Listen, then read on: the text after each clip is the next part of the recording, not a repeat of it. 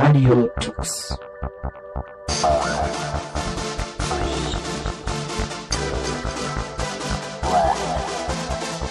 The German Linux Radio, the German Linux Radio.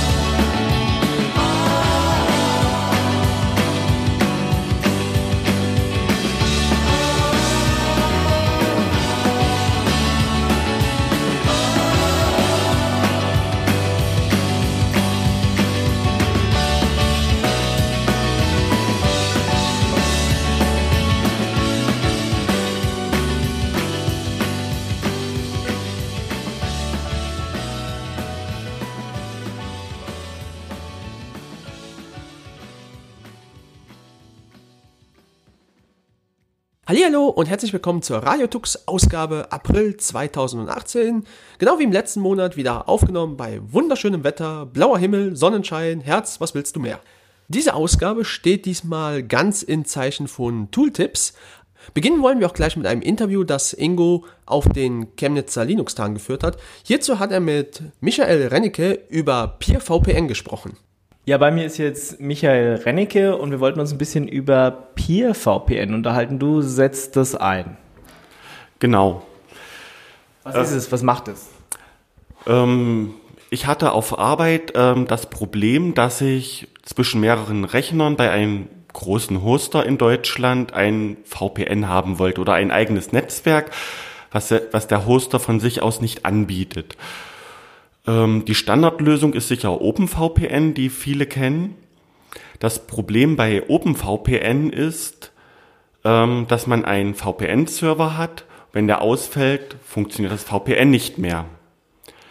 Mit PeerVPN ist es dann möglich, ähm, dass jeder Rechner mit jedem äh, sprechen kann und dass man damit kein Single Point of Failure mehr innerhalb des seines VPN-Setups hat.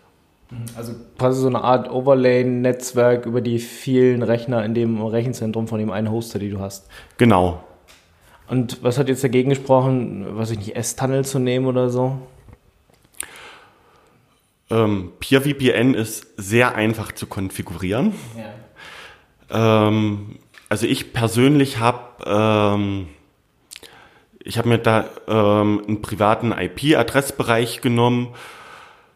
Ähm, da hat dann jeder Rechner seine eigene IP und ähm, man muss die eine bittere Pille schlucken bei PeerVPN. Äh, man muss vorher so ein Pre-Shared Key äh, auf allen Rechnern verteilen und dann können die mitspielen. Mhm. Wenn er kompromittiert ist, ist man natürlich äh, Teil vom Netz. Und weil es äh, einfach funktioniert, auch äh, von der Performance ist es ähm, gut. Also ich bekomme fast Gigabit durch auf ein Gigabit-Interface, 800 Mbit, das war okay für mich. Ähm, Und wie sieht es mit der CPU-Last aus?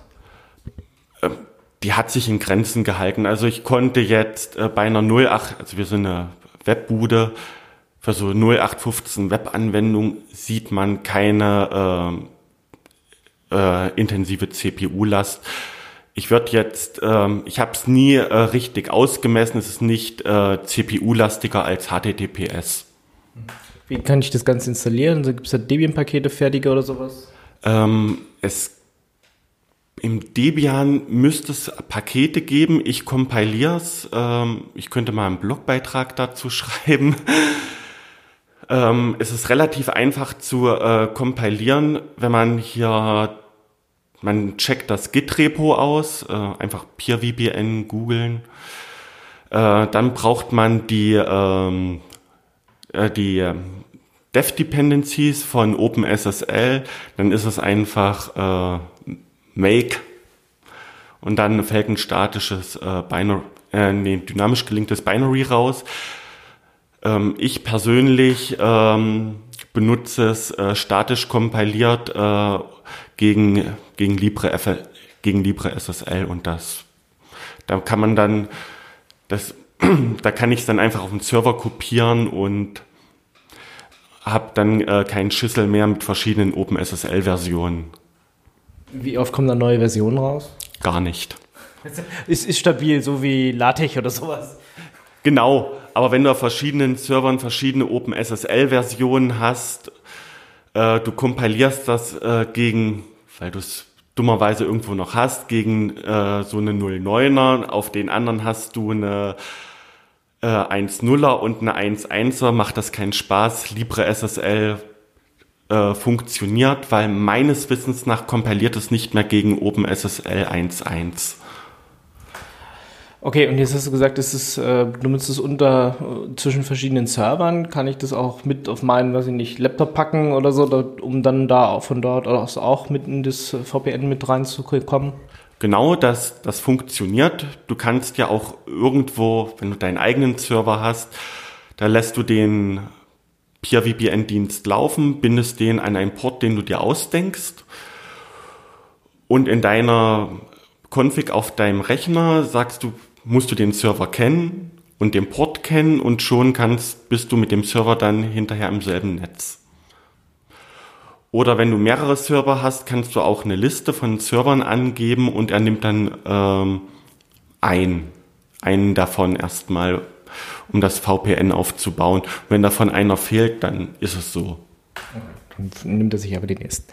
Gut, dann vielen Dank, Michael, dass du uns mal erklärt hast, was hier Peer VPN ist und ähm, ja, wofür du das benutzt. Danke. Bitteschön. Langjährige Radio-Tux-Hörer kennen mit Sicherheit noch Ansgars Toolbox. Wie der Zufall so will, hat Ingo eben jenen auf den Chemnitzer Linux-Tagen getroffen und beide sprechen über Netbox. Ja, eine weitere Ausgabe von Ansgars Tooltip, Ausgabe 1337. Hallo Ansgar. Hallo Ingo.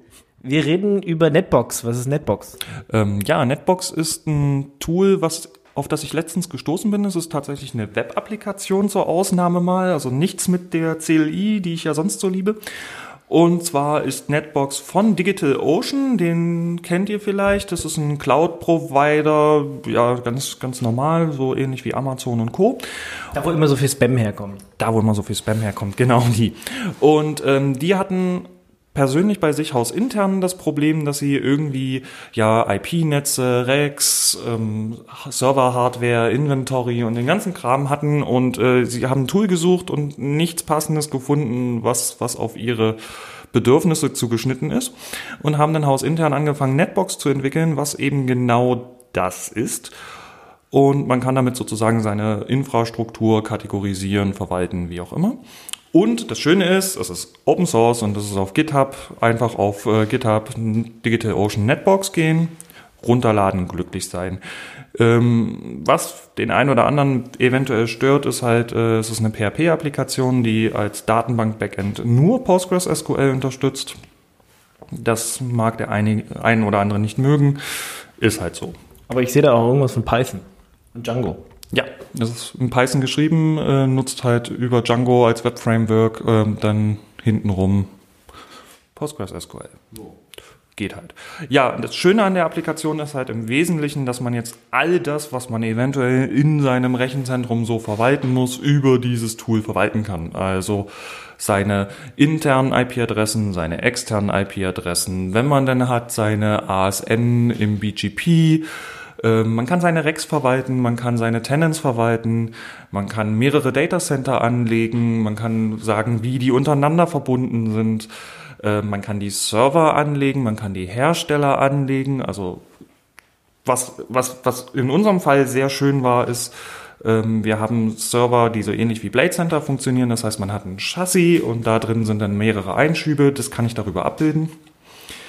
Was auch sehr schön ist, was bei vielen anderen Tools nicht geht, ich kann sagen, dass mein Gerät Stromanschlüsse hat und dass es an eine PDU angeschlossen ist und an welchem Anschluss an der PDU es angeschlossen ist. Was ist eine PDU? Power Distribution Unit oder eine Steckdosenleiste, die an eine USV angeschlossen ist. Äh, ja. okay. Ähm, das geht. Ähm, man kriegt dann automatisch so hübsche Bildchen, wenn man dann alles hinterlegt hat. Also wo in meinem Rack, in welcher Höheneinheit steckt was und ähm, wie ist das mit eventuell anderen Geräten verbunden. Das ist alles. Also sobald man mehr Infrastruktur hat, möchte man, weil man das einfach nicht mehr selber äh, sonst überblickt und schnell durcheinander kommt. Ja. Ähm, was für uns in der Firma tatsächlich ein, ein echter Mehrwert war, ist, dass man ähm, Aggregates anlegen kann. Also man hat ein IP-Netz. Üblicherweise kennt man sowas wie 192.168.00/16 und sagt jetzt, okay, das ist ein Aggregate und da drin befinden sich alle unsere Büros, Standorte, wie auch immer. Und dann legt man innerhalb eines Aggregates zum Beispiel für Büro 1 das Netz an. Das ist dann was weiß ich, die 1.0/24 und dann sagt einem die Software, welche Netze in welchen Größen denn in, innerhalb dieses Netzes jetzt noch frei sind und äh, gibt eine Übersicht. Und äh, wenn man dann so aus Versehen überschneidende Netze anlegt, dann würde die Software meckern und sagen, hier, das überschneidet sich mit dem anderen Netz, äh, willst du das wirklich? Sehr, sehr angenehm, hilft einem die Übersicht zu bewahren. Mhm. Äh, kann man da irgendwie andere Sachen mit anbinden? Ich weiß nicht, hat das Ding oder kann sich das äh, irgendwelche Daten irgendwo herziehen aus irgendwelchen anderen Systemen? Ähm, ja, gut, dass du es ansprichst. Äh, großartig. Die bei äh, ähm, DigitalOcean sind natürlich ein Cloud-Provider. Das heißt, äh, die haben sowas wie RESTful APIs, Authentification Tokens. Ähm, es ist halt denkbar, dass man äh, zum Beispiel, wenn man eine virtuelle Maschine anlegt, die virtuelle Maschine automatisch in dem System über einen entsprechenden Hook einfach registriert wird. Ähm, es gibt Inventory-Dienste dafür. Ähm, das Ding beherrscht LLDP, das ist so ein Netzwerkprotokoll, wo quasi Switche sich untereinander unterhalten und sagen, äh, an welchem Port steckt welches andere Switch dran. Ähm, das wird oder kann alles zusätzlich mit als Informationsquelle an das System angeschlossen werden. Okay. Und ähm, ansonsten denke ich mal, klassische Sachen, was weiß ich, hat LDAP-Authentifizierung, da können mehrere Leute drauf, äh, was man halt so erwartet von so einer Web-Applikation, oder? Ganz genau. Also LDAP ist äh, alles dokumentiert. Es gibt eine sehr gute Read the Docs äh, äh, Geschichte dran. Also ähm, ja, tatsächlich die Installation ist eigentlich straightforward und es ist an erstaunlich viel gedacht worden. Und wenn nicht, ist ja auf GitHub, könnt ihr wahrscheinlich Pull-Requests schicken, Feature-Requests, wenn euch irgendwas fehlt und äh, mit weiter dran entwickeln. Gut, vielen Dank, Ansgar, dass du uns mal erklärt hast, was Netbox ist und äh, was, wofür man das so verwenden kann. Sehr gerne. Sicherheit ist ja immer ein sehr komplexes Thema und beginnt in der Regel schon zu Hause beim Heimnetzwerk bezüglich Firewalls. Hierzu haben wir im September 2016 eine Sendung rausgebracht, in der sich Leszek und Robert über eben jenes Thema unterhalten, ganz besonders in Bezug auf PFSense. Und Robert hat äh, auf Bitten einiger Hörer zu OpenSense nochmal einen Beitrag verfasst. Hallo, hier ist Robert. Ich spreche heute, nachdem wir das letzte Mal über PFSense gesprochen haben, über OpenSense. Ähm, einige Anschriften hatten ja angefragt, ob wir darüber einen kleinen Beitrag möchten. Sehr gerne. Ich habe mir diese Distribution angesehen und ähm, ja, ich muss sagen, es ist sehr interessant, wie es ist sehr interessant, wie sich solche Distributionen weiterentwickeln können. Gut, kommen wir erstmal zu, was ist OpenSense? OpenSense ist ein Fork von PFSense, PFSense, der Nachfolger von der berühmten Monowall-Distribution.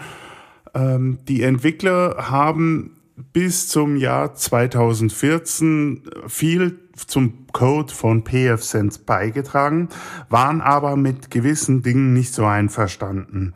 Dazu gehörte ähm, zum Beispiel die etwas laxe, der laxe Umgang mit den Updates-Zyklen, die Codequalität hat ihnen nicht so gut gefallen, die ja eigentlich bei Firewalls eigentlich schon relevant ist.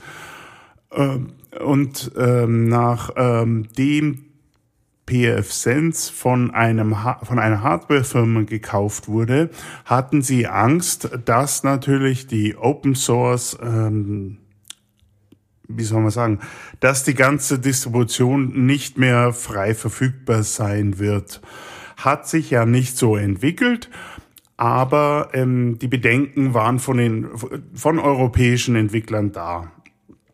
Deshalb hat man angefangen 2014 ähm, die ähm, einen Fork zu erstellen und äh, diesen dann unter dem Namen OpenSense weiterzuführen. Äh, ja, das ist ähm, mittlerweile ja, vier Jahre her. Äh, es gibt äh, ganz andere Ansichten. Was hat sich geändert? Also, der erste Punkt, auf den die Entwickler von OpenSense sehr viel Wert legen, ist ein sauberer Code. Das heißt, es gibt Vorgaben, wie Plugins, Erweiterungen, Bugfixes, alles geschrieben werden soll und auch ausführlich getestet werden soll. Was anscheinend bei PFSense nicht so der Fall sein soll. Ich sage das jetzt explizit vorsichtig, denn ähm, man muss da aufpassen, da ist eine große Diskussion zwischen PFSense-Entwicklern und OpenSense-Entwicklern, wo ich mich nicht gerne einmischen möchte. Ähm, mir persönlich, ich habe PFSense genutzt, ich war sehr zufrieden, war habe mich sicher gefühlt, dass genau das gemacht wird, was ich wollte. Bin dann zu OpenSense rübergegangen, weil ich von dieser Abhängigkeit erst auch später ge gehört habe und äh, mir persönlich das Ganze dann auch besser gefallen hat.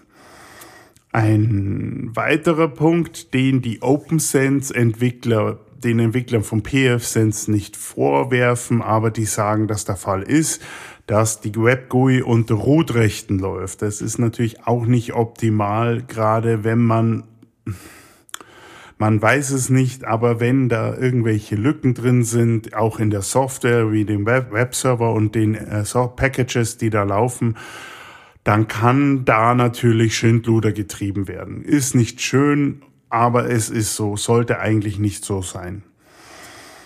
Ähm, wie gesagt, ob man PFSense nehmen soll oder OpenSense, sei eigentlich jedem selbst überlassen. Das Wichtigste ist eigentlich der Unterbau. Denn der ist FreeBSD mit dem Packetfilter und der ist sicher. Da können wir eigentlich ganz, ganz gut sagen, da macht man nichts verkehrt. Egal was, PFSense oder OpenSense, Hauptsache eine ordentliche Firewall. So, warum habe ich jetzt PFSense und nicht mehr genommen. Wie gesagt, es gibt keine Abhängigkeiten von einem Hersteller.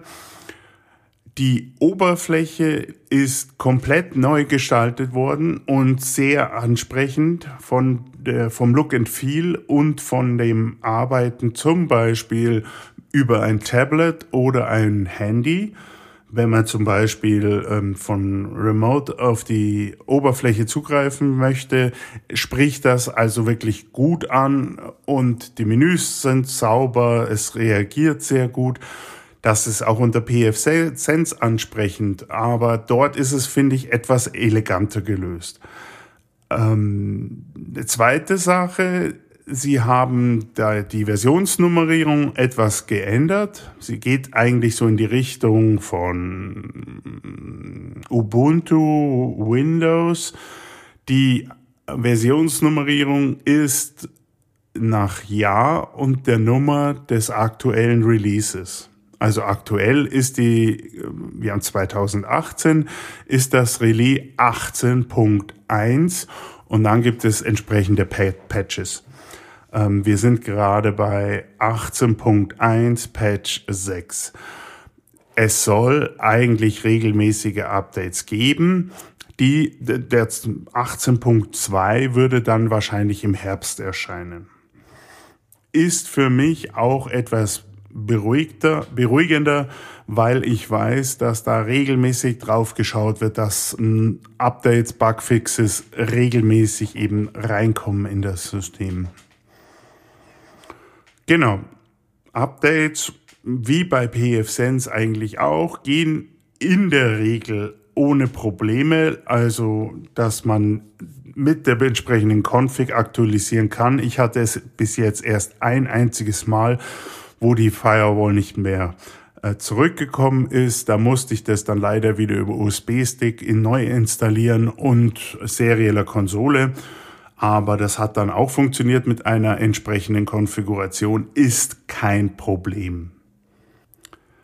Ein weiterer Vorteil ist noch der, dass man entscheiden kann, was für eine SSL-Version möchte man nehmen. Möchte man gerne OpenSense mit OpenSSL verwenden oder, so wie ich äh, gerne LibreSSL verwenden möchte, kann man nach der Installation eben dann switchen. Da wird nochmal ein Paket heruntergeladen und anschließend neu gestartet und das System hat dann LibreSSL als OpenSSL. Was die Entwickler sagen, scheint auch so der Fall zu sein, dass OpenSense wie ein Paket auf ein speziell konfiguriertes FreeBSD installiert wird. Das heißt, es gibt nicht so viele spezielle Konfigurationen von den Entwicklern, was den Unterbau angeht. Man könnte theoretisch auch hergehen und das Paket OpenSense deinstallieren und dann hat man ein FreeBSD mit einem sehr schlanken Kernel, aber das kann man genauso verwenden wie äh, als hätte man FreeBSD direkt von den Installern selber installiert. Das ist eine sehr schicke Sache, weil es sehr schön gekapselt ist. Ein Nachteil, den es gibt, ähm, nachdem das OpenSense ja erst seit 2014 existiert, sind noch nicht so viele Plugins in das OpenSense reingekommen, wie es bei PFSense zum Beispiel, zum Beispiel der Fall ist. Ähm, gut, für die Anwendungen, die man eine Firewall in der Regel benötigt, ist eigentlich genügend da. Also die Firewall, ein DHCP-Server, ähm, ein DNS-Server ist dabei. Was soll, soll man sagen? Äh, VPN funktioniert ohne Probleme. Wir können Benutzer anlegen. Ein rechtes System ist da. Es gibt ein IDS-System. Es gibt eigentlich alles, was man braucht. Die, Spezial die Spezialitäten mh, hm, nicht unbedingt nötig, so viel ich es gesehen habe. Und bei den Einsätzen, wo ich OpenSense oder auch PFSense einsetze, so wie es im Moment dasteht, ist es wirklich ausreichend. HA-Funktionalität, also Ausfallsicherheit, ist gegeben, kann man auch sehr gut verwenden. Sprich, wenn man gerne eine Ausfallsicherheit haben möchte von der Firewall, weil Hardware wegbricht und dann nicht das ganze Netzwerk zusammenbrechen sollte, ist gegeben. Geht wunderbar über CAR-Protokoll und auch Synchronisation zum Beispiel von äh, DNS-States, von ähm, Cache, von Proxy, von ähm, DHCP-Releases, äh, äh, Packet Filter States, äh, VPN, äh, äh VPN States. Also ist alles möglich. Von dem kann ich eigentlich sagen, es ist äh, für den professionellen Bereich auf alle Fälle einsetzbar. Kommen wir zu ein paar Spezialpunkten, die mir sehr gut gefallen in äh, OpenSense. Da haben wir zum Beispiel Suricata, ein IDS-System, ein Intrusion Detection System und ein IPS-System, ein Intrusion Preventing System. Sprich, ähm, da die Firewall kann bestimmte Verhaltensmuster überprüfen ähm, zum Beispiel DDoS-Attacken oder ähm, VBS-Nachladeverhaltensmuster, äh, die im Netzwerk geschehen und kann entweder das Ganze über ein Alert an einen Log-Server schicken oder per E-Mail verschicken, damit das Ganze auch aufgezeichnet wird oder von vornherein sagen, wenn dieses Verhalten auftritt, dann unterbinde die Verbindung. Das ist sehr, das ist sehr praktisch, weil man natürlich so gewisse Dinge, die im Netzwerk passieren, unterbinden kann. Ja, etwas, was mir persönlich sehr wichtig ist, ähm, ist Adblock. Warum ist für mich Adblock wichtig? Ich habe so langsam das Gefühl, dass mit Ads, äh, mit Anzeigen, die reinkommen, eigentlich die Gefahr steigt, irgendwie sich etwas einzufangen. Gut, wenn man ein Linux be benutzt, eher weniger. Aber eben, wenn man ein Windows mit im Netzwerk hat und dann Anwender hat, die dann nicht so firm sind, dann möchte man von vornherein das irgendwie ihnen abnehmen, die Entscheidung, äh, hier einen Fehler zu machen. Und dafür gibt es ja eben für diese DNS Black, Blacklist, was ähm, bedeutet, dass wir bestimmt uns eine Liste laden mit bestimmten bekannten Ad-Servern und ähm, wir die Anfrage an diese Ad-Server umleiten auf die lokale Webadresse. Dafür gibt es ja bekannte Listen, zum Beispiel die Jojo-Liste, die sehr schön ist, die ist sehr umfangreich und aktuell. Ähm, und diese können wir mit Anbauen zusammen eben verknüpfen. Sprich, jede Nacht kann man sich diese Liste herunterladen und dann eine Unbound-Konfiguration bauen. Eigentlich ist es schon so weit, dass man eine fertige Unbound-Liste bekommt und man kann dann entweder eigene Server noch hinzufügen über ein Skript oder sagen, okay, ich nehme zum Beispiel bestimmte Google, bestimmte Google-Server, nein, bestimmte Ads-Server raus, zum Beispiel Google, um, dass man eine Ausnahmeliste hat. Warum? Der Vorteil ist der, dass ähm, wenn der wenn die Website geladen wird und dann einen Aufruf für einen Ad-Server machen möchte, dass dieser Aufruf nicht mehr das interne Netz verlässt, sondern an der Firewall eben dann in eine Loka ähm, abgebrochen wird, die Verbindung, die geht nicht mal mehr nach draußen. Da gibt's keine Information mehr an den Anzeigebetreiber und wir sind sicher, dass wir uns keine Daten reinholen, die irgendwie gehackt werden, die gehackt sein könnten. Ist ja auch schon der Fall gewesen, dass das passiert. Ist möglich, sogar sehr einfach. Ähm, was hier ein bisschen tricky ist, ähm, nicht so, nicht so einfach wie bei pfSense, wo man sich das Skript zusammenbaut und ausprobiert und dann einfach in den Cron hineinlegt und dann funktioniert es. Okay, man muss noch bei ähm, dem Anbauen über ein Include, ein, über ein Include Statement die äh, Adblock-Conf-File hinzufügen.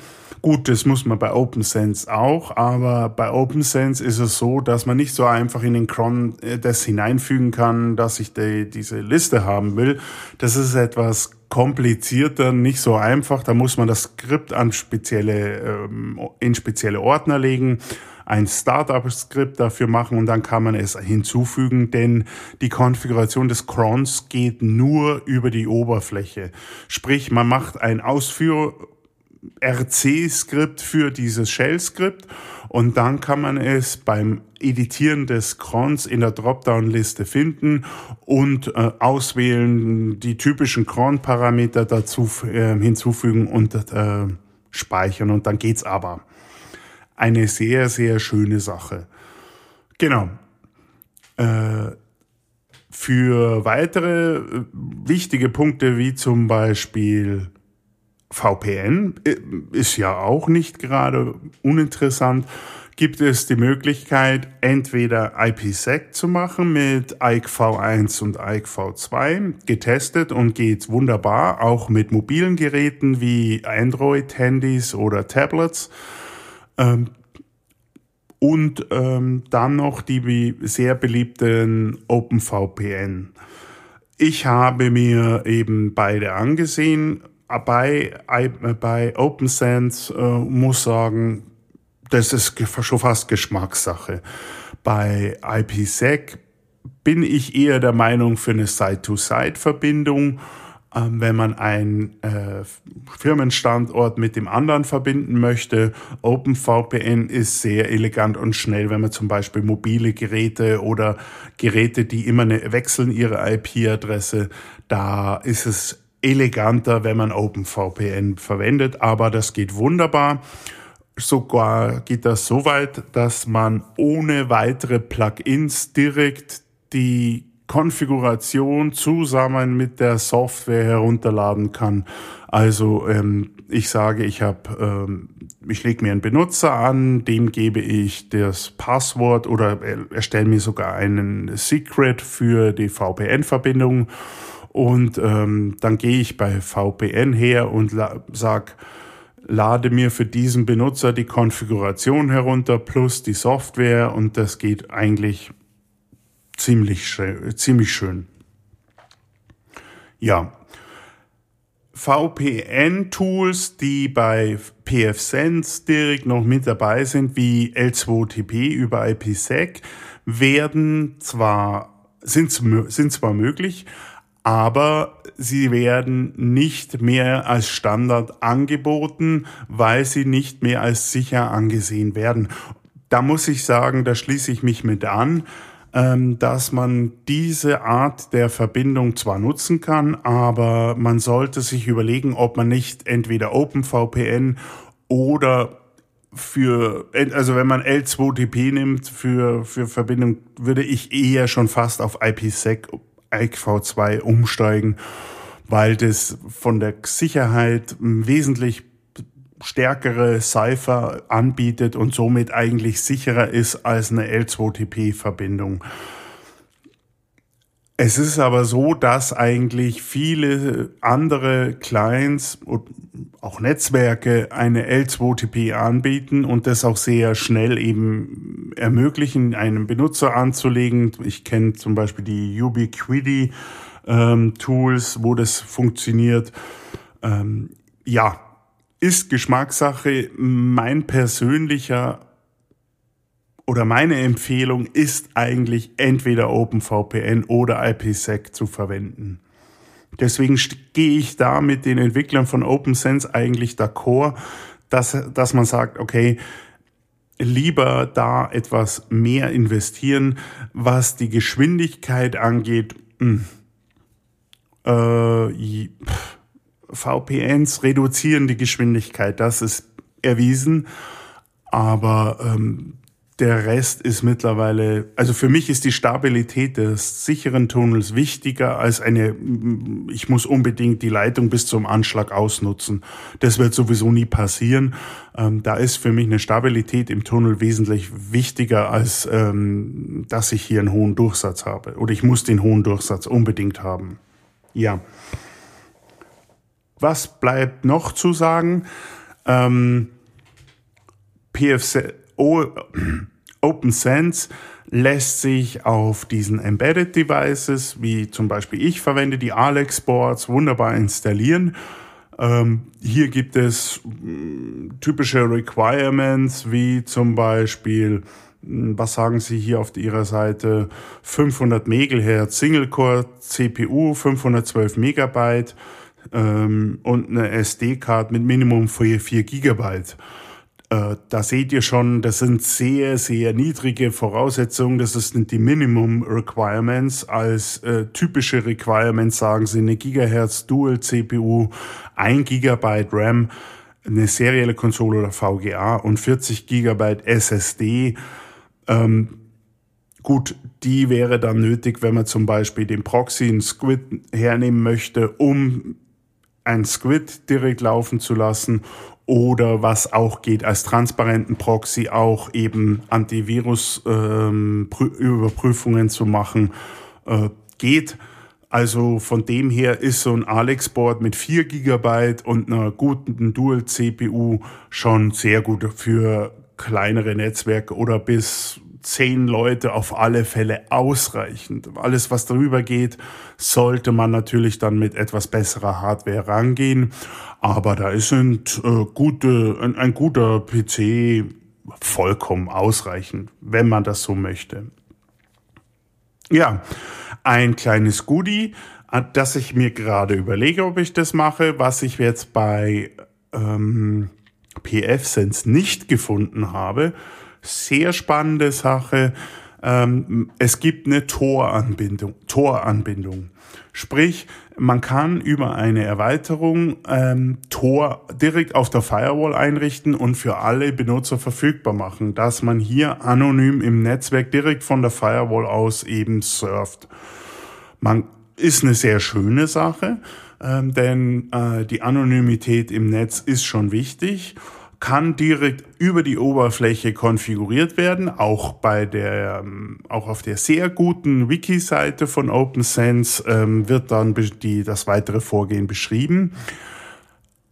Und äh, auch zum Beispiel, wenn man das Ganze als Node, äh, Exit Node oder als ähm, Bandbreiten Node verwenden möchte, bieten sie dort eine entsprechende Anleitung an und dann kann man da auch das gerne machen sehr interessant. Da finde ich, sollte man bei PFSense noch mal überlegen, ob man das nicht äh, entsprechend auch äh, machen möchte. Denn meines Wissens geht das nur über ähm, Shell-Operation, also Pakete über die Shell installieren und das Ganze auch über die Shell konfigurieren. Und äh, da hat man dann natürlich das Problem, dass man sowas, wenn Upgrades kommen, mitziehen muss und da auch händisch wieder rangehen muss, was bei OpenSense nicht der Fall ist. Ja, und ähm, am Ende ähm, für diejenigen, die natürlich gerne eine Übersicht haben möchten über ihr System, bleibt zu sagen, da gibt's zwei Ansätze. PFSense hat hier zum Beispiel den Bandwidth Daemon, mit dem man sehr schön Netzwerkstatistiken sehen kann, wie viel Traffic wurde von welcher IP aufgerufen, ähm, verursacht. Äh, und da kann man schöne Listen machen. Das kann man auch wunderbar backuppen, dass man, wenn man ein Upgrade macht, die Daten wieder hochlädt. Ähm, bei OpenSense ist hier, es gibt eine Input-Output-Ansicht, die sehr schön ist in der Oberfläche und man kann über NetFlow kann man sich bestimmte Informationen rausziehen, die wunderbar aufbereitet sind, ähm, deren Aussage aber anders sind. Das spricht, man hat keine Liste, keine Tabelle, wo man sieht, diese IP-Adresse hat jetzt so und so viel gemacht diese hat so und so viel gemacht. In den Details kann man dann bestimmte Informationen tabellarisch abrufen, aber ähm, da müsste man dann selber schauen, inwieweit diese Information für einen selber brauchbar ist. Mit der neuen Datenschutzverordnung ist das sowieso wieder eine Sache, wie viel Informationen darf ich da denn abspeichern oder nicht. Ich denke mir, das ist ein Thema, das können wir gerne an einem anderen Zeitpunkt diskutieren. Ansonsten bleibt mir am Schluss zu sagen, was ich schon gesagt habe. Es ist eigentlich egal, ob PFSense oder OpenSense, sie bieten zu, ich würde sagen, über 90 Prozent die gleiche Funktionalität Hauptsache eine gute Firewall, mit der man selber umgehen kann, mit der man selber sichere Regeln erstellen kann und auch seine Anbindung machen kann.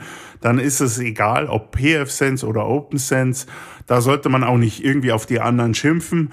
Ähm, das Wichtigste ist eine ordentliche Firewall, anderen vielleicht auch helfen, eine ordentliche Firewall aufzubauen. Und da ist es wurscht, welche man nimmt. Hauptsache FreeBSD mit Packetfilter.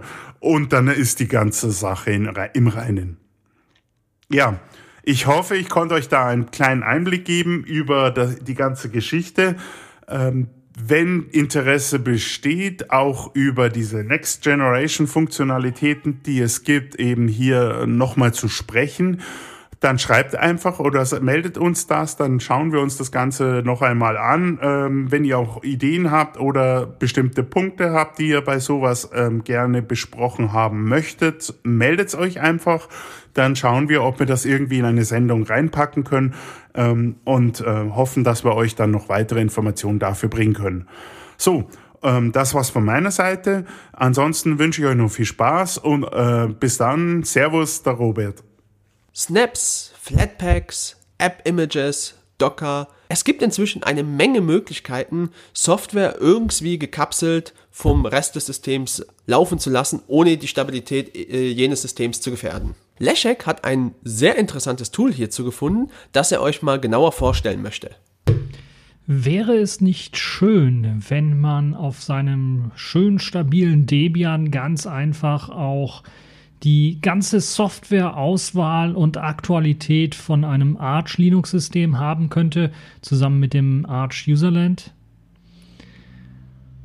Ja, das wäre eine schöne Sache.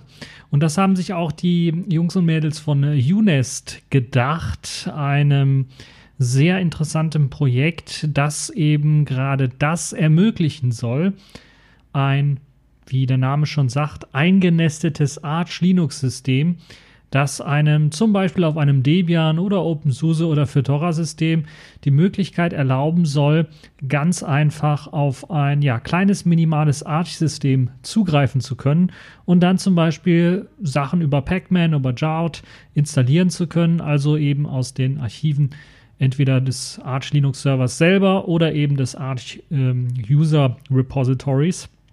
dass ja sehr, sehr viele äh, ja, im Grunde genommen fast alle Software, die irgendwie irgendwo angeboten wird, dort befindet sich irgendwie dann doch eine kleine Kurzanleitung, zumindest ein Kompilierskript, was einem erlaubt, dann äh, die Software auch unter dem System nutzen zu können. Und das ist eine tolle Idee und eine tolle Geschichte, eines der Stärken von Arch ähm, Linux, allerdings natürlich auch ein bisschen problematisch für alle diejenigen, die ein stabiles System haben wollen. Natürlich, es gibt mit Manjaro und mit anderen auf Arch Linux basierenden Distributionen, die einem ein bisschen mehr Stabilität versprechen, aber im Großen und Ganzen sind es alles Rolling Release Distributionen und man möchte eventuell nicht so etwas haben. Wir haben ja in der Vergangenheit schon bereits bei Radio Tux sehr oft über verschiedene ja, neue Paketformate und neue Installationsmöglichkeiten für Programme unter Linux geredet, darunter zum Beispiel App-Images, aber auch Snaps oder auch Flatpaks. Und das sind natürlich richtig gute Möglichkeiten, aber denen fehlen vor allen Dingen momentan noch, weil sie sehr neu und sehr jung sind, ja, einige interessante, vielleicht auch wichtige Programme für den einen oder anderen. Und da macht natürlich eben das große Archiv von Arch Linux und des Arch ähm, User Repositories AOR sehr, sehr viel Sinn, wenn man das eben eventuell auf seiner Linux-Distribution auch einfach mal ausprobieren kann, einfach mal ähm, laufen lassen kann und auch ja, dann regelmäßig mit Updates versorgt werden kann. Und ja, das hat wohl wahrscheinlich auch dazu geführt, dass die Entwickler von Unest auf die Idee gekommen sind, ja, genau das wollen wir verbessern, das wollen wir machen und genau nur das wollen wir auch anbieten. Wir wollen also nicht ein gesandboxtes, kein virtuell maschinenmäßiges Zeugs laufen lassen. Sonst hätte man direkt auf Docker oder ein Docker-Image setzen können und dort halt eben sein Arch Linux laufen lassen können. Sondern man will im Grunde genommen nur ein eingebettetes, eingenestetes, ein, ja, sagen wir mal, ein bisschen in CH Root mit Verbesserungen für Arch Linux bereitstellen. Und damit hat man dann gestartet und dieses ja, kleine Framework auf CR-Root, würde ich mal sagen, oder in dem Fall P-Root-Basis, das ist jetzt auch wieder eine Adaption äh, von CA Root, dass das Ganze ein bisschen vereinfachen soll und ein paar Mountbinds und Mounting-Geschichten dann automatisch machen soll, hat man dann geschrieben und das steht einem jetzt zur Verfügung und kann einfach ausprobiert und getestet werden. Und genau das habe ich gemacht und möchte euch so ein bisschen ja meine Erfahrung berichten und eventuell auch mal so einen kleinen Einblick geben in das UNEST-Projekt. Ja, äh, fangen wir zunächst einmal an mit der Installation. Wie kann man das Ganze installieren? Es geht recht einfach. Es gibt eben ein Git-Archiv und dort macht man einfach einen Git-Clone drauf und hat dann sich UNEST quasi runtergesaugt. Man muss dann noch, wenn man es ordentlich installieren möchte, das Ganze vielleicht in seinen Pfad reinpacken, weil es ist ein Kommandozeilen-Tool. Und wenn man das in dem Pfad drin hat, kann man eben mit dem äh, Befehl unest dann anfangen herum zu experimentieren. Es gibt verschiedene Parameter, die man einfügen kann. Wenn man den UNEST-Befehl selber erst einmal ausführt, beim allerersten Mal wird erst einmal das Basis-Image, ein Basis-Arch Linux-Image heruntergeladen. Das hat etwa 145 Megabyte und wird dann auf äh, die Home-Partition oder äh, im, im Home-Verzeichnis dann extrahiert unter dem versteckten Ordner UNEST, also .unest. Und dort hat man dann eben sein CR-Root-System. Man kann da auch manuell hinein CR-Routen, wenn man denn möchte. Aber einfacher geht es einfach, indem man UNEST ausführt. Führt man UNEST aus, wird allerdings eben nur ein CR-Root in das System hineingelegt, aber man ist dann als ganz normaler Benutzer, als, dem man, als der man auch angemeldet ist, dann in diesem System unterwegs. Das heißt, man hat unter Umständen keine Möglichkeiten, dann äh, ganz einfach Programme zu installieren oder so etwas. Deshalb gibt es den, äh, die Möglichkeit, wenn Fake Root installiert ist, also das Ganze läuft alles ohne, dass man tatsächlich Root-Rechte äh, auf dem Host-System haben muss wenn Fake Root installiert ist, ähm, dann hat man die Möglichkeit mit dem Kommandozeilen-Tool UNEST und dem Parameter "-f dann auch als ja, Fake Root in das Arch äh, Host in das Arch ähm, System hineinzugehen, hinein zu zerrouten und dann gibt es natürlich die Möglichkeit Pacman zu nutzen und eine Installation von Programmen und Paketen auszuführen. Es ist ein sehr minimales Arch Linux-System. Das heißt, die 145 Megabyte sagen auch schon aus, es gibt zum Beispiel keinen VI oder Vim oder sonst irgendwie einen Texteditor. Das heißt, wenn ihr irgendwelche Konfigurationsdateien bearbeiten wollt, die jetzt für das Pacman, äh, für den Pacman Paketmanager wichtig sind oder allgemein für das System irgendwie wichtig sind, dann müsst ihr entweder zunächst einmal einen Editor installieren oder Ihr editiert das Ganze außerhalb. Ihr habt die, zu, äh, die Berechtigungen dazu. Ganz einfach. Ihr müsst einfach nur dann in dieses versteckte Verzeichnis .unest hineingehen. Ja, dieses 145 Megabyte Basissystem gibt auch ein paar Tipps, was man machen sollte. Zumindest sollte man erst einmal, und das habe ich auch gemacht, die Paketquellen refreshen. Das ist aber nicht alles, weil wenn, ihr, kind, ihr kennt es ja von Arch Linux, da ist halt immer alles irgendwie täglich, wird da alles aktualisiert oder sogar fast stündlich teilweise Pakete, die einfließen. Äh, man ist also mit diesem 145 Megabyte Image, selbst wenn es täglich gebaut ist, meistens nicht immer auf dem aktuellsten Stand. Da lohnt es sich also nicht nur die Paketquelle zu refreshen, sondern dieses Basissystem auch einmal abzudaten. Dann wird unter, and unter anderem eventuell ein neues glibc installiert oder eine neue ICU äh, installiert und das ist wichtig, weil das braucht eben das Basissystem, um ordentlich zu laufen und das brauchen natürlich auch die Programme, die ihr dann eventuell danach installieren wollt. Also das sind so die wichtigen Geschichten, die man machen sollte. Äh, ich habe das beim allerersten Mal, muss ich zugeben, nicht gemacht, habe dann irgendein Programm installiert und das brauchte dann eine neue ICU-Version. Da habe ich gedacht, okay, dann installiere ich die neue ICU-Version, dann ging Pac-Man nicht mehr und dann hatte ich mir quasi das System so zerschossen, deshalb aber relativ schnell dann nochmal neu aufgesetzt und dann äh, ja erst einmal alles aktualisiert vom Basissystem. Ja, das ähm, CR-Root-System kann dann auch wunderbar auf, und das ist der Vorteil von so einem, so einer Methode im Gegensatz zu zum Beispiel einem, einer Virtualisierung oder einem Docker, äh, ohne Probleme auf das äh, normale System, auf das Host-System zugreifen. Und das ist eben auch der Sinn der Geschichte. Man möchte eben, wenn man da sich sein Programm installiert, weiterhin auf die Konfigurationsdateien oder eben auf den Home-Ordner des normalen Host-Systems zugreifen können. Und das wird hier gewährleistet. Also da gibt es eine Transparenz, da gibt es keine Abschottung. Ähm, ein Tipp, den ich noch geben möchte, den ich machen musste, ist, ich musste die Signaturen ausschalten. Es kann sein, dass es an meinem System liegt. Es gibt bei UNEST mehrere Möglichkeiten, in dieses CR-Root reinzukommen. Also es benutzt standardmäßig das P-Root-System. Das sollte also installiert sein auf eurem System. Mm, und äh, falls ihr das nicht benutzen wollt, könnt ihr auch ein ganz normales äh, CR-Root benutzen. Da müsst ihr, glaube ich, Kommandozeile äh, "-g" oder sowas eingeben als Parameter. Und dann gibt es auch noch ein Namespaces, äh, also eine neuartige Methode, um äh, irgendwie Zugriff auf das CRUT zu bekommen. Da braucht ihr aber auch mindestens, glaube ich, den 318er Kernel oder sowas und dann, glaube ich, den Parameter minus U. Dann könnt ihr eben auch drauf zugreifen. Das sind also verschiedene Möglichkeiten, wie ihr auf das CR-Root-System kommt. Ich habe jetzt alles mal im Standard gelassen und was mir aufgefallen ist, dass äh, Pacman leider nichts fertig installiert hat. Also es hat die Pakete runtergeladen und blieb dann hängen beim Checken der Signaturen und hat das nie irgendwie fertig gemacht. Da ich jetzt ja sowieso nur ein CR-Root-System hier habe und ja, mir da sowieso nicht richtig was kaputt gehen kann, äh, habe ich gedacht, okay, dann kann ich dann auch mal SIG-Level auf Never setzen. Das habe ich dann in der ETC Pacman-Conf gemacht und konnte dann Pakete installieren. Ähm, das also vielleicht ein kleiner Tipp für die Leute, die es selber mal ausprobieren wollen. Was natürlich ziemlich interessant ist, ist eventuell mal grafische Anwendungen ausprobieren. Das habe ich auch gemacht. Habe zunächst einmal meine, einer meiner Lieblingssoftwares äh, Darktable installiert. Das ging oder lief ohne Probleme. Wenn man allerdings so eine grafische Software oder Anwendung dann installieren möchte, dann muss man natürlich einiges an Paketen herunterladen, weil dieses 145 Megabyte Basissystem natürlich ohne grafische Pakete daherkommt ohne Bibliotheken wie GTK oder Qt 5 oder gar ähm, KDE Frameworks 5. Und deshalb kann es dann sein, jetzt beim GTK 3 ähm, Paket wie Darktable, dass es dann etwa 500 Megabyte noch herunterlädt. Das heißt, ich würde euch empfehlen, ein Gigabyte mindestens frei zu haben für dieses CR-Root-System auf, auf eurer Home-Partition, wenn nicht sogar etwas mehr, 1,52 Gigabyte wären da deutlich angebrachter.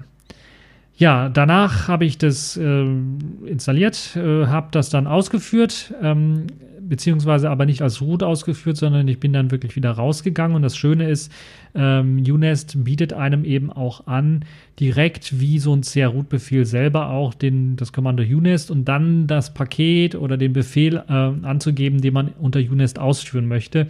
In dem Fall zum Beispiel Darktable, das habe ich dann gemacht und wenn man das eben ohne Parameter macht, wird das als ganz normaler Nutzer ausgeführt und man hat dann eben nicht diese Fake-Root-Variante, die ja einige Programme nicht so mögen, weil sie nicht als Root ausgeführt werden können oder nicht ausgeführt werden sollen. Ja, das hat dann wunderbar funktioniert und ich konnte dann mit äh, Darktable herumexperimentieren. Das ging also ohne ähm, Probleme. Ein paar andere Programme habe ich auch ausprobiert. Viele Anwendungen funktionieren leider nicht, muss ich sagen.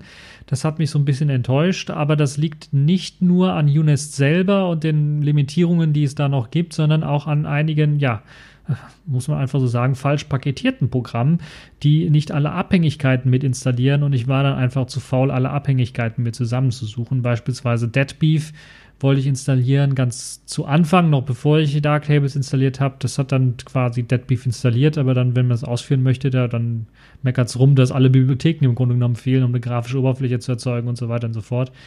Ähm, ja, also auch darauf achten, dass nicht alle Anwendungen, die im Arch-Paket, äh, ich habe jetzt äh, vor allen Dingen erst einmal Anwendungen installiert, die in den offiziellen Arch-Repositories äh, drin sind, dass nicht alle auch alle Abhängigkeiten mit installieren, weil sie wahrscheinlich davon ausgehen, dass einige Nutzer einfach schon diese Abhängigkeiten auf ihrem System haben. Und das hat halt eben dazu geführt, dass einige Anwendungen nicht funktioniert haben. Manche Anwendungen haben aber auch Probleme, überhaupt auf bestimmte Hardware-Geschichten zugreifen zu können. Ich hatte zum Beispiel jetzt VLC, QMP, äh, QMMP, Audacious und so weiter installiert. Bei Audacious äh, hatte ich das, ne, bei QMMP hatte ich das Problem, dass es äh, mir angezeigt hat, dass es den Dateitypen nicht erkennen kann und deshalb äh, sich geweigert hat, die Dateien überhaupt abspielen zu können. Bei Audacious hatte ich äh, ähnliche Probleme äh, überhaupt Dateien irgendwie reinzusaugen oder reinzuziehen äh, in die Playliste. Es hat dann eben gemeckert, dass es nichts abspielen kann. Und VLC ebenfalls, dass es nicht auf das Audiogerät zugreifen kann. Ich weiß nicht, ob das jetzt äh, Probleme sind wegen fehlender Abhängigkeiten oder ob es ein allgemeines Problem ist von Unist ist, dass es halt eben die Audio-Hardware nicht freigibt und dann eben kein Zugriff erfolgen kann. Es ist also so, dass man das für Audiogeschichten und Videogeschichten eher weniger nutzen kann. Also gerade wenn ihr Videoschnitt machen wollt, wenn ihr Videos in 4K über die Grafikkarte gerendert, äh, beschleunigt ausgeben wollt, das wird wahrscheinlich nicht so einfach funktionieren. Also da gibt es auf jeden Fall noch ähm, Nachbesserungsbedarf. Ein bisschen enttäuscht war ich auch, dass zum Beispiel Programme wie äh, Firefox, also ein Webbrowser oder eben Falcon sich zwar wunderbar installieren ließen, dann allerdings nicht so richtig genutzt werden konnten. Also man konnte sich starten, sie haben auch eine Oberfläche angezeigt, aber sie haben leider keine Webseiten geladen, was natürlich dann auch ein bisschen was kontraproduktiv ist. Ähm, also insgesamt ähm, ist UNEST momentan noch ein ja, sagen wir mal, in einer frühen Entwicklungsversion inbegriffen. Es ist wunderbar, wenn man äh, eben so Programme wie Darktable ausführen möchte oder ich kann mir auch vorstellen, dass Raw Therapy laufen wird, also Programme, die man eventuell nicht in irgendeiner aktuellen Version dann ähm, auf dem normalen Host-System hat. Die kann man sich dann von dort besorgen. Es ist aber vielleicht äh, momentan noch so, dass es für den Autonormalverbraucher noch nicht so richtig benutzbar ist. Also der Autonormalverbraucher will wahrscheinlich dann, wenn er Darktable haben möchte oder Raw Therapy in der aktuellen Version, lieber auf ein App-Image zugreifen, weil es eben einfacher zu handeln ist äh, als denn jetzt äh, ein komplettes Arch-System. Aber wer mal einfach mal so ein Arch-System eingenestet in das System, das eigene Host-System haben möchte, um dann ein paar Programme zu installieren, es kann ja auch Kommandozeilenprogramme sein, die man vielleicht in der aktuellen Version haben möchte, wo man mal ausprobieren möchte, wie äh, das sich in der neuen Version verhält. Oder wenn man einen Webserver oder sowas aufbauen möchte, wobei ich da auch schon wenn es dann mehr in die Richtung geht, empfehlen würde, da eher auf Docker zu setzen, weil es da ja doch äh, etwas mehr an äh, schon vorgefertigten Images und so weiter gibt. Ähm, also für den Otto-Normalverbraucher muss man schon spezielle Gründe haben, weshalb man äh, UNES denn einsetzen möchte. Es ist also nicht einfach nur so, dass man da ein Programm nur starten möchte, sondern dann sollte man doch eher verwurzelt mit dem Arch-Universum sein und möchte eventuell dann auch äh, bestimmte Konfigurationen oder bestimmte ja, Images einfach auf mehreren Rechnern vielleicht haben und bestimmte Tools und Konfigurationen auf einem auf mehreren Rechnern haben. Äh, das geht nämlich wunderbar mit UNEST und das Schöne an UNEST ist, dass es auch schon ja ähnlich wie so ein Docker, wo man sich auch ein Image zusammenbasteln kann, auch eine Möglichkeit hat, ein äh, Image zusammenzubasteln. Da wird also im Grunde genommen das ganze .unist-Verzeichnis gesichert als Image, auch komprimiert und das kann man dann weiter verteilen, auf anderen Rechner verteilen oder auch Kollegen geben, die dann eventuell eine bestimmte Konfiguration von Arch Linux als, als UNEST-System dann haben äh, möchten. Es wird auch automatisch Brut installiert, wenn man das braucht ähm, und Fake Root und ja, also das ist auch eine schöne Möglichkeit und das ist auch eine schöne Idee, wie man das Ganze dann auch äh, verteilen kann. Also wer so ein Arch-System in einer, in einem Nested Environment haben möchte, wie man so gern sagt, der äh, sollte sich UNEST mal anschauen. Es ist noch in einer frühen Entwicklungsversion. Es gibt noch einige Sachen, die nicht nur so richtig funktionieren. Es gibt aber auch viel Experimentierfreudiges, äh, also viele Leute, die mal ausprobieren wollen, wie das Ganze dann vielleicht in einem System Spawn läuft. Die können das zum Beispiel auch mal ausprobieren. Vielleicht geht dann da auch der Hardwarezugriff ordentlich auf Audio-Hardware und so weiter und so fort.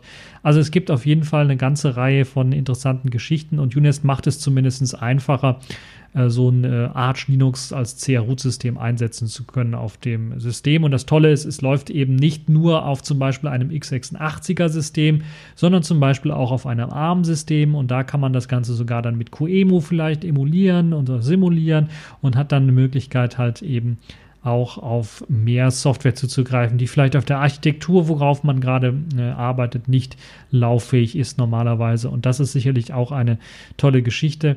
Also, wir werden es auf jeden Fall verlinken. Der Tooltip ähm, für dieses Mal äh, UNEST. Und äh, ja, äh, ich kann es nur empfehlen, da mal drauf zu schauen, falls man Arch Linux-Fan ist und so ein bisschen mal vielleicht auch, auch auf seinem stabilen System mal ein bisschen was mit Pac-Man-Pakete ähm, installieren möchte. Die Musik, die ihr zum Beginn dieser Sendung gehört habt, das war These Days von Pure Minds. Und jetzt zum Abschluss folgt noch After All I've Done von Always the Alibi. Bis zum nächsten Mal, macht es gut, genießt das schöne Wetter. After all I've said, running through your